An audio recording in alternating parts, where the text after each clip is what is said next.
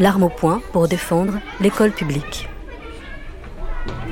Nejma Bouakra, Yael Mandelboum.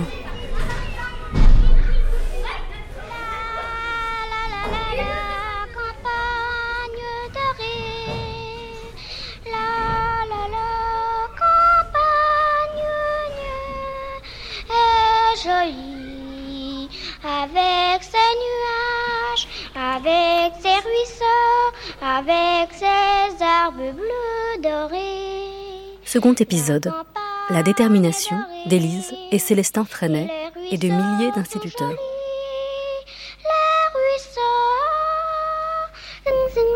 Des enfants libres de leurs mouvements, ceux du corps, de l'esprit. Car c'est à l'âme des enfants que s'intéressent Élise et Célestin à leur vie psychique, matérielle, à leur bonheur. Pas de bureau, pas d'estrade, ils sont à hauteur d'écoliers, ces instituteurs d'un nouveau genre qui défendent la liberté.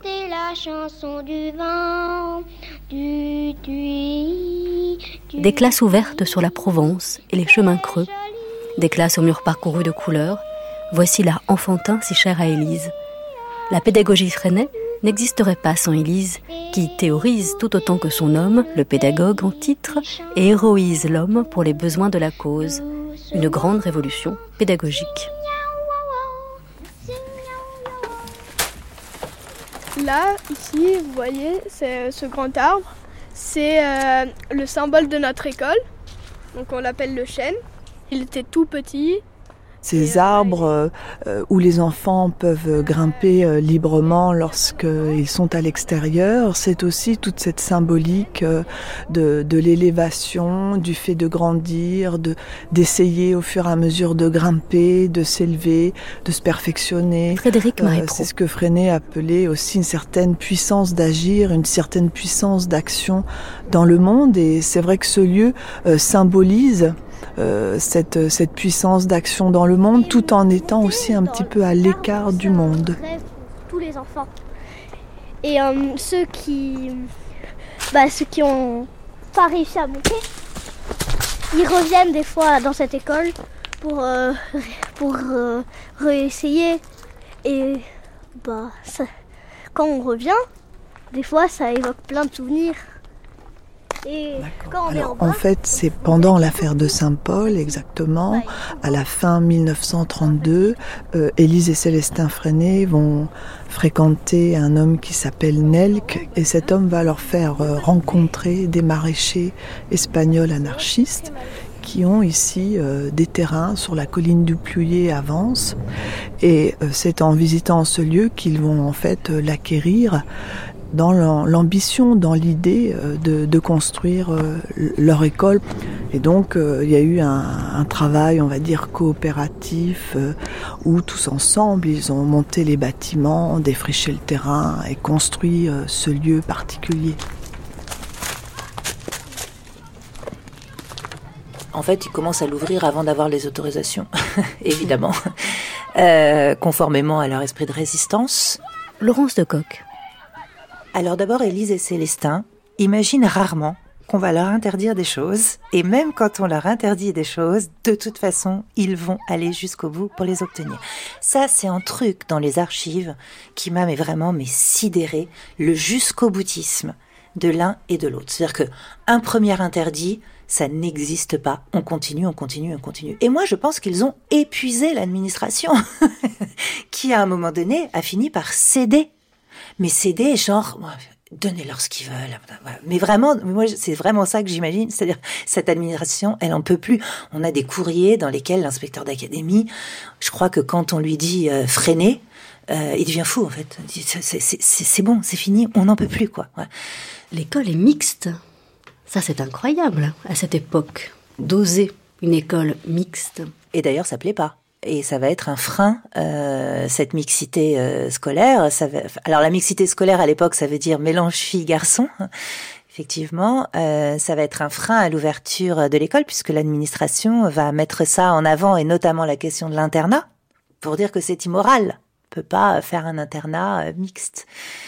alors oui, c'est une originalité pour l'époque et c'est là aussi la poursuite euh, de toute la réflexion pédagogique de l'éducation nouvelle. Ils sont persuadés que euh, mélanger les filles et les garçons, ça peut être que bon pour, pour les uns pour les autres. Ils ne pouvaient pas le faire dans l'école publique, donc cette fois ils le font. Chaque interdit bravé par Élise et Célestin est une façon de, de mener un combat, un combat politique pour changer l'école concrètement. Et lorsque la fermeture de l'école est demandée, il continue un inspecteur s'y rend et il aperçoit toujours des enfants en train de travailler et d'étudier. Ce sont des résistants aussi. C'est-à-dire que l'interdit, à partir du moment où ils l'estiment injuste, ils vont le transgresser. Alors après, il faut vraiment imaginer que ils peuvent tout à fait euh, euh, dire que c'est pas une école. Hein. Euh, c'est une grande auberge familiale en fait dans laquelle il y a des enfants qui travaillent dans le jardin, euh, il y a euh, euh, une maison qui est même pas terminée, elle est encore en travaux, et puis dans des couloirs, il y a des tables qui sont installées, il y a des livres, etc. Bon, je veux dire, c'est pas, voilà, on peut tout à fait dire, c'est pas véritablement une école. Je pense qu'ils ont joué aussi sur cette ambiguïté pendant pendant pendant longtemps. Mais ils vont quand même continuer à demander euh, l'autorisation officielle d'exercer. Et pour ça, il faut attendre l'arrivée euh, du Front populaire. La première chose, c'est que le Front populaire, c'est aussi le front de l'enfance que Freinet a essayé de, avec Romain Roland par exemple, a essayé de mettre en place. Donc il y a tout un contexte euh, extrêmement, je ne sais pas s'il faut dire optimiste, mais en tout cas créatif à ce moment-là, pour des idées nouvelles, conception nouvelle de la vie sociale. Henri Louigo. Et Freinet a joué un rôle euh, tout de même assez important dans cette période. La façon dont il s'est rendu visible euh, est telle qu'il s'est rendu incontournable. Il est impossible pour un nouveau ministre du Front populaire de ne pas euh, répondre à la demande. La demande, c'est autorisez-nous officiellement à ouvrir cette école. Parce que l'école fonctionne depuis 1934, mais sans autorisation officielle. Il est certain que la conception que l'on avait de l'éducation scolaire avant le Front populaire, jusqu'au Front populaire, est une conception absolument euh, décourageante. Et finalement, euh, l'école de Freinet, c'est une école de, la création, de l'initiative, euh, du travail, du travail joyeux, du travail enthousiaste. À 31 ans, Jean Zay est nommé ministre des Beaux-Arts et de l'Éducation du Front populaire. Il est de ceux qui disent pas d'apprentissage sans joie, de la joie, de la joie, il en faut à l'école. C'est un farouche défenseur de la démocratisation scolaire. Mais en tout cas, voilà, lorsqu'il arrive euh, au, poste de, ministre de l'Éducation nationale, il est persuadé du rôle que doit occuper l'école dans euh, la mise en place d'une société plus juste et notamment dans le droit à l'éducation pour tous les enfants. Alors ça, c'est vraiment quelque chose qui le constitue fondamentalement, avec toujours cette idée de euh, il ne faut pas qu'un enfant capitule dans sa trajectoire scolaire trop tôt. Et ça, c'est le, fondement en fait de la démocratisation scolaire. C'est ça qui, l'intéresse, la question de l'orientation, le fait de, ne pas supporter en fait que les enfants pauvres euh, à 12 ans euh, arrêtent l'école.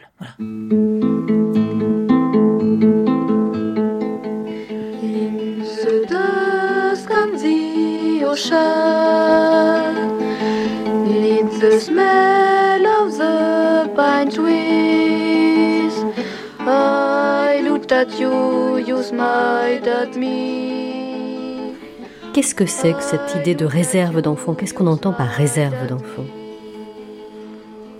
Comme le dit Élise Freinet dans le livre qui porte ce titre, c'est un lieu dans lequel on protège des espèces menacées. Alors, il y a euh, le modèle des réserves pour la, faune ou pour la flore, mais il faut certainement entendre métaphoriquement que l'enfance, en tout cas celle du prolétariat, est menacée.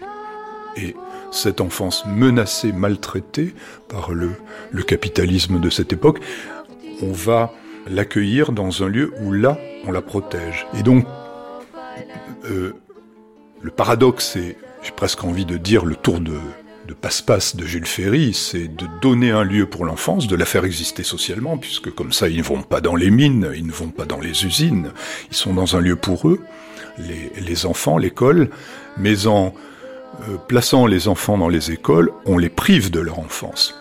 Car l'école de Jules Ferry, c'est un lieu disciplinaire euh, et c'est un lieu euh, qui n'est absolument pas épanouissant pour le premier âge de la vie.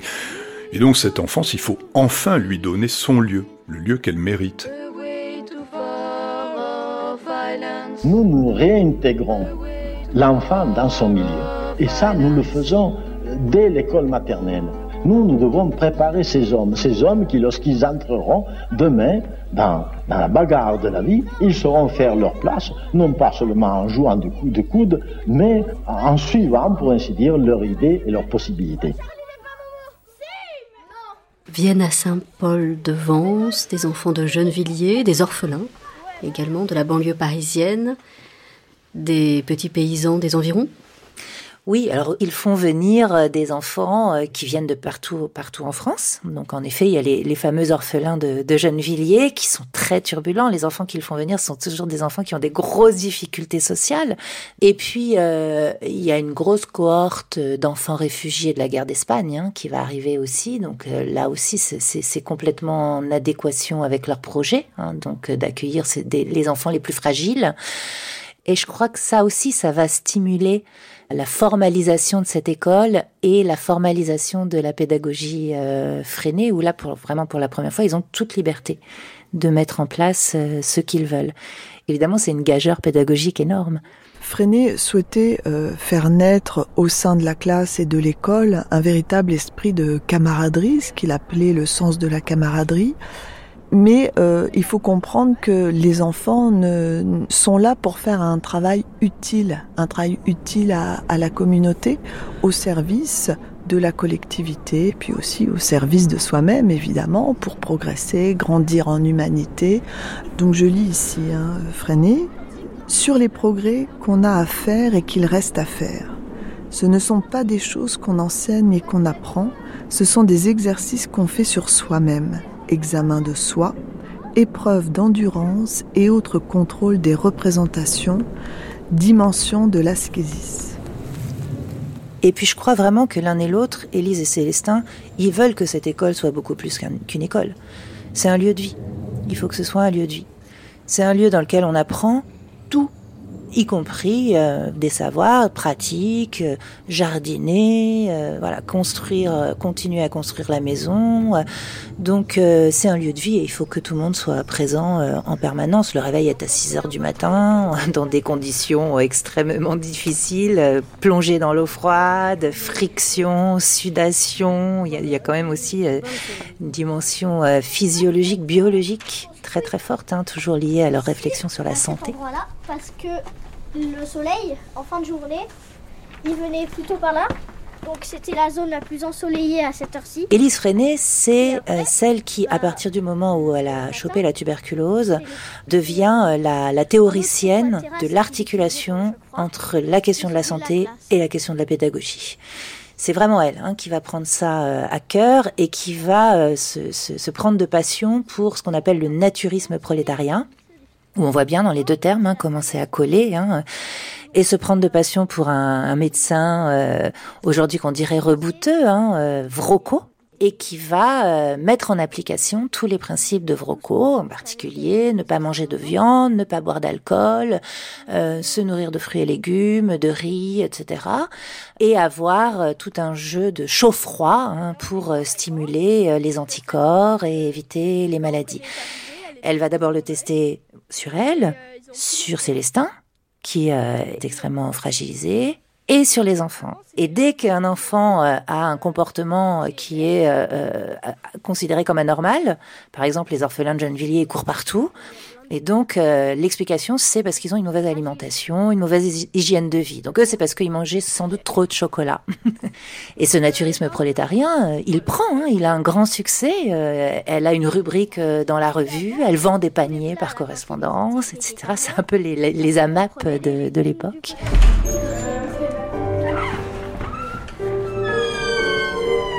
nous avions vu un beau champ de blé à côté de l'école. Il y avait autant de coquelicots que, de, que d'épis. Et sous le soleil, ça faisait un effet miraculeux. Alors les gosses avaient fait un petit texte sur ce blé fleuri de coquelicots. Le premier réflexe, ça a été d'envoyer à freiner. Le premier imprimé que nous avons fait. euh, me lire le texte. Mali, tu peux me lire le texte, s'il te plaît? Au réveil de la sieste, Gringo a retrouvé mes chaussons. Il me l'a dit en miaulant. Merci, Mali. Et maintenant, je vais l'accrocher au mur euh, à l'envers. Quand on veut échanger avec quelqu'un qui se trouve à distance, il faut passer par l'imprimé. C'est d'ailleurs ce qui a déclenché euh, la pratique euh, de la correspondance euh, scolaire à partir de 1924-25, quand Freinet a des premiers correspondants. Bon, il parle toujours de René Daniel à Trégunc, qui est une sorte de, de de même euh, que Freinet, un personnage extraordinaire, René Daniel, et donc ils correspondent, ils correspondent, les élèves correspondent, mais aussi les, les, enseignants correspondent entre eux. Et l'imprimé, donc c'est un, c'est un espace absolument vital. D'ailleurs, la correspondance euh, épistolaire pour Freinet a occupé une place euh, monumentale. Ce sont des centaines de lettres auxquelles il fallait euh, répondre manuellement, donc elles s'empilent dans des casiers euh, et, et l'imprimé est donc un lieu de, de résistance aussi, c'est un lieu d'action. L'imprimé c'est un lieu euh, pour agir, c'est un, pas seulement un moyen, un outil, c'est un espace dans lequel on, on vit intellectuellement. Et toi alors Liliane, qu'est-ce que tu vas faire maintenant? Euh, Ça c'est le tablier. Pourquoi? Qu'est-ce que tu vas faire? Euh, imprimer euh, le texte. C'est très malin de la part d'Élise et Célestin Freinet de penser euh, à des outils qui peuvent se déployer partout. Puisque les enseignants ont de ce fait des objets, des objets avec lesquels ils peuvent composer eux-mêmes. C'est très intelligent. Le réseau freiné, la machine freinée, comme disent euh, Henri Louis et Xavier Riondé, la machine freinée, elle, elle est opérante. Elle est ultra présente. Il y a une coopérative, il y a une revue. Donc, euh, ça occupe une, une place euh, majeure dans la réflexion pédagogique. La grande Oui, quel âge il a?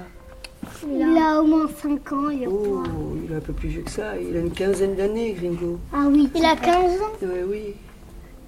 Il est, il a, il est vieux. Plus grand. Oui, il est vieux. C'est un papy. C'est un papy Un papy. Ah, on a deux papis même. Est-ce qu'il est gentil, ce Gringo Oui. Oh oui, c'est un amour de chat. Et qu'est-ce qui se passe quand il y a un enfant triste le matin qui arrive à l'école avec un peu de tristesse? Il se rapproche de lui et il va, il, va le caresser, il va se frotter contre lui. Et il oublie son chagrin. Il oublie son chagrin. Il caresse en mangeant. Mais par contre, ça il y a des textes d'enfants qui parlent de la mort euh, de des personnes euh, qui, qui sont de leur famille, par exemple, qui parlent de la mort des animaux, euh, qui parlent de la maladie, qui parle de la souffrance, qui parle de la souffrance des, des travailleurs aussi, par exemple des textes euh, sur euh, euh, la dureté de la vie des, des pêcheurs. Donc tout ça, dès qu'on libère l'écriture, on, on, se rend compte que les enfants sont capables de produire une pensée, je dirais entre guillemets, parce que ce n'est pas une pensée rationnelle. Et il ne me semble pas souhaitable de les faire rationaliser. Et en tout cas, ce n'est pas la pédagogie d'Élise. On les laisse écrire poétiquement et on s'en tient là. Quel est l'audacieux qui ose lutter contre moi? Moi, dit le matelot. Qui ose sauver la barque qui va sombrer sous mes flots? Je la sauverai, dit le matelot. Et sur la mer, en furie, il lutte contre les flots. Bientôt il aperçoit un port, et la barque est sauvée. On acclame le matelot qui a lutté contre les flots. Euh, est-il si important de ne pas donner de consignes, de ne pas passer de commandes d'écriture? Le texte doit être libre, c'est le texte libre.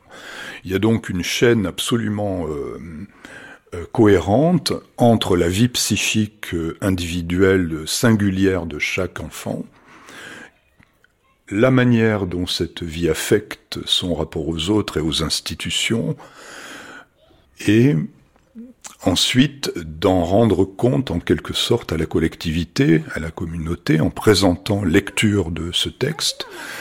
Tout ce processus-là, c'est un acte politique.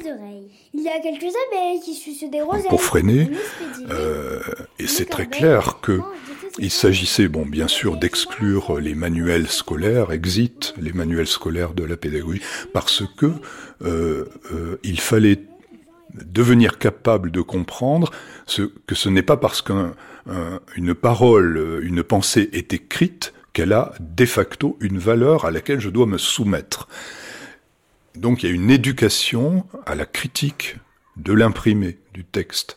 Et cette éducation est en même temps une prise de confiance en soi, dans ses propres capacités de penser, d'affronter aussi le regard des autres hein, et le jugement euh, des autres, et de devenir donc un coopérateur, c'est-à-dire quelqu'un qui, qui porte sa voix, qui fait entendre sa voix parmi celle des autres. Donc c'est tout un ensemble je le résume à grands traits. Moi, je te félicite vraiment. Et, euh, et parce que aussi, souvent, les animaux, c'est plus euh, pour les petits. Et là, tellement que tu l'as bien formulé, que tu as tout expliqué, que tu es allé loin dans ton sujet, tu savais répondre aux questions aussi. Et bah, du coup, moi, je voulais te féliciter. Kylia ben moi, Aurore, je... Ben moi, je te félicite, Aurore, pour ta conférence. Après la Seconde Guerre euh, mondiale, l'école est prise dans un milieu, dans un contexte historique tout à fait autre. Donc il y a euh, un réinvestissement de l'école, laboratoire du mouvement freiné. Et effectivement, le mouvement freiné est devenu extrêmement puissant et la référence finalement en France de la pédagogie euh, dite euh, nouvelle ou considérée comme nouvelle, mais à l'intérieur de l'école publique. Et c'est ainsi qu'il y a eu des milliers d'adhésions euh, après, après la guerre pour essayer de construire un monde nouveau. Donc c'est cette pédagogie-là que les gens ont choisi de, de pratiquer en France et à l'étranger, puisqu'il a créé un mouvement mondial. Laissez-moi rêver à nouvelle, laissez-moi la créer face à moi-même. Quand je suis arrivée à l'école, euh, Freinet, Élise déjà c'était, elle était âgée, mais c'était une grande dame. Elle avait euh, Carmen Montes. Elle avait une, elle avait des journées très réglées, elle marchait tous les jours, elle écrivait, elle lisait, elle, euh, elle faisait de la correspondance. Et malgré, malgré tout ce travail, tous les dimanches matins, je pouvais aller travailler chez elle. D'abord, euh, je tenais un agenda où j'écrivais ce que je faisais euh, dans la semaine avec les enfants. Et puis elle l'a noté. C'était toujours très encourageant. C'était, c'était un regard bienveillant, mais en même temps, Élise était très exigeante et ça, elle me l'a vraiment transmis. Hein. Cette exigence dans le travail. Euh, et Enfin voilà, donc elle consacrait tous ses dimanches matins. J'étais jeune à l'époque, je me souviens, un dimanche, j'y étais pas allée parce que bon, j'avais un petit ami et tout, bon, tous les dimanches matins. Donc euh, j'y étais pas allée un dimanche matin et elle a dit oh il faut bien que jeunesse que jeunesse se passe. Moi toute contente le dimanche suivant je n'y suis pas allée non plus. Et là là elle a dit euh, si tu es venu à l'école freinée pour ne pas travailler tu peux partir. Ouais ouais. Mais moi j'adorais mon travail et oh, j'ai plus jamais manqué. Hein. Est-ce que c'est vrai? Pas d'estrade euh, un enseignant, un enseignant qui se promène dans la classe? C'est totalement vrai. Par contre, euh, un entraînement à, à, évaluer son travail, à évaluer son comportement. Et c'est curieux parce que j'étais toujours, mais complètement d'accord avec les, les, évaluations que se donnaient les enfants. Euh, il y a toute une époque, quand je suis arrivée, on n'arrivait plus à descendre à la cagne en partant de l'école. Et on a refait le chemin. Et c'est vraiment avec les enfants qu'on a refait un chemin pour descendre à la rivière. Et là, euh, bah pareil, c'est magique. Euh, nous, à notre époque, les enfants se baignaient nus, euh, ils sautaient du grand rocher. Enfin voilà, c'est des lieux libres. Qu'est-ce que disaient les inspecteurs d'académie de savoir que les enfants allaient tout nus se baigner? Ah oui, ça, euh, c'est sûr que c'était un problème. Mais moi, l'inspecteur d'académie que j'avais disait, euh, quand j'arrive dans l'école, euh, mon ulcère se réveille. Et puis, il me disait souvent, vous m'apporterez des oranges quand je serai en prison. Oui, il n'avait pas l'habitude. Mais pour nous, c'était... On n'a jamais provoqué, moi j'ai jamais provoqué l'administration ni rien. Et puis à un moment donné, ils ont voulu nous barricader la cagne. Ils ont voulu mettre une barrière, un grillage. Et là, ça a été. Euh, il faut savoir aussi que dans cette pédagogie, on travaille euh, vraiment dans la réalité avec les enfants. C'est-à-dire que les enfants vivaient aussi les tout, tout, tout, ce contexte, les enfants le vivaient, surtout les grands. Et là, ils ont dit non, mais on fait une pétition, nous on veut pas, etc. Donc je me souviens, ils avaient fait une grande belle pétition. Et puis Carmen, tu vas la signer, tout bien sûr, je vais la signer. Et puis je l'ai signée en premier, puis ça a déclenché tout un tas de. J'ai eu un blâme. J'étais contente, je l'ai affiché dans mon bureau. Et puis, euh, mais, mais, mais on n'a pas eu le grillage. On n'a pas eu le grillage. Vous avez gagné Oui, oui, oui. Et c'est surtout que les enfants se rendaient compte que qu'il y avait des combats à mener, quoi. Ils étaient impliqués, ils étaient concernés, comme nous, tout simplement. Là, vous vous rapprochiez de Célestin et Elise Freinet, qui a vu affaire aux carabinieri, comme on dit dans le coin, aux policiers. Et il y a un truc qui s'est passé qui est incroyable. Un jour, l'inspecteur est venu, c'était toujours cette fameuse époque. Euh, ils ont dit non, on n'a pas le droit de se baigner sans maître nageur. Euh. on se baignait tous les jours l'été. Euh, bon. Et puis quand il est venu pour me l'annoncer, là je l'ai reçu dans mon bureau, là, et j'avais un, une petite photo de Freinet affichée dans un cadre. Je vous assure, quand l'inspecteur est venu pour dire plus de baignade, le cadre est tombé. De Freinet Oui. C'est magique. C'est incroyable. Mais on s'est toujours baigné. Hein. Laissez-moi rêver à une vie nouvelle. Laissez-moi la créer Avec face à moi Charlie, Kélia, Lola P, Aurore, Tristan, Ethan, Valentin, Félix, Anouk, Tristan D, Elisabeth, Camille, Anaë, Jonas, Alice, Noé, Raphaël, et avec tous les autres enfants de l'école Freinet situé sur la colline du Piolier, avance, sans oublier euh, l'équipe pédagogique, Marie Masquelier, Laura Chaumont, Aurélia Levé, Marie-Paul Levaudec et Colette Gentil. Laissez-moi la créer face à moi-même. Merci à Laurence Decoq, historienne et auteure d'une journée fasciste, Élise et Célestin Freinet, pédagogues militants. À Henri-Louis Gault, enseignant à l'université de Nancy, auteur de À côté de Freinet à Frédéric-Marie Pro, enseignante à l'Université de Nancy, à Carmen Montes, directrice de l'école Freinet du Poulier de 1975 à 2009. Un grand merci à l'équipe pédagogique de l'école Freinet et à tous les enfants. Prise de son, Julien Girard, Laurent César, Élise Le. Mixage, Valentin Azan. Documentation, Annelise Signoret, Archivina, Aude Vassan. Attachée de production, Sylvia Favre. Coordination, Christine Bernard. L'arme au point pour défendre l'école publique, un documentaire de Nejma Bouakra, réalisé par Yael Mandelbaum. Un coin de lumière à l'ombre de la haine, à l'ombre de la guerre, il existe là-bas, là-bas.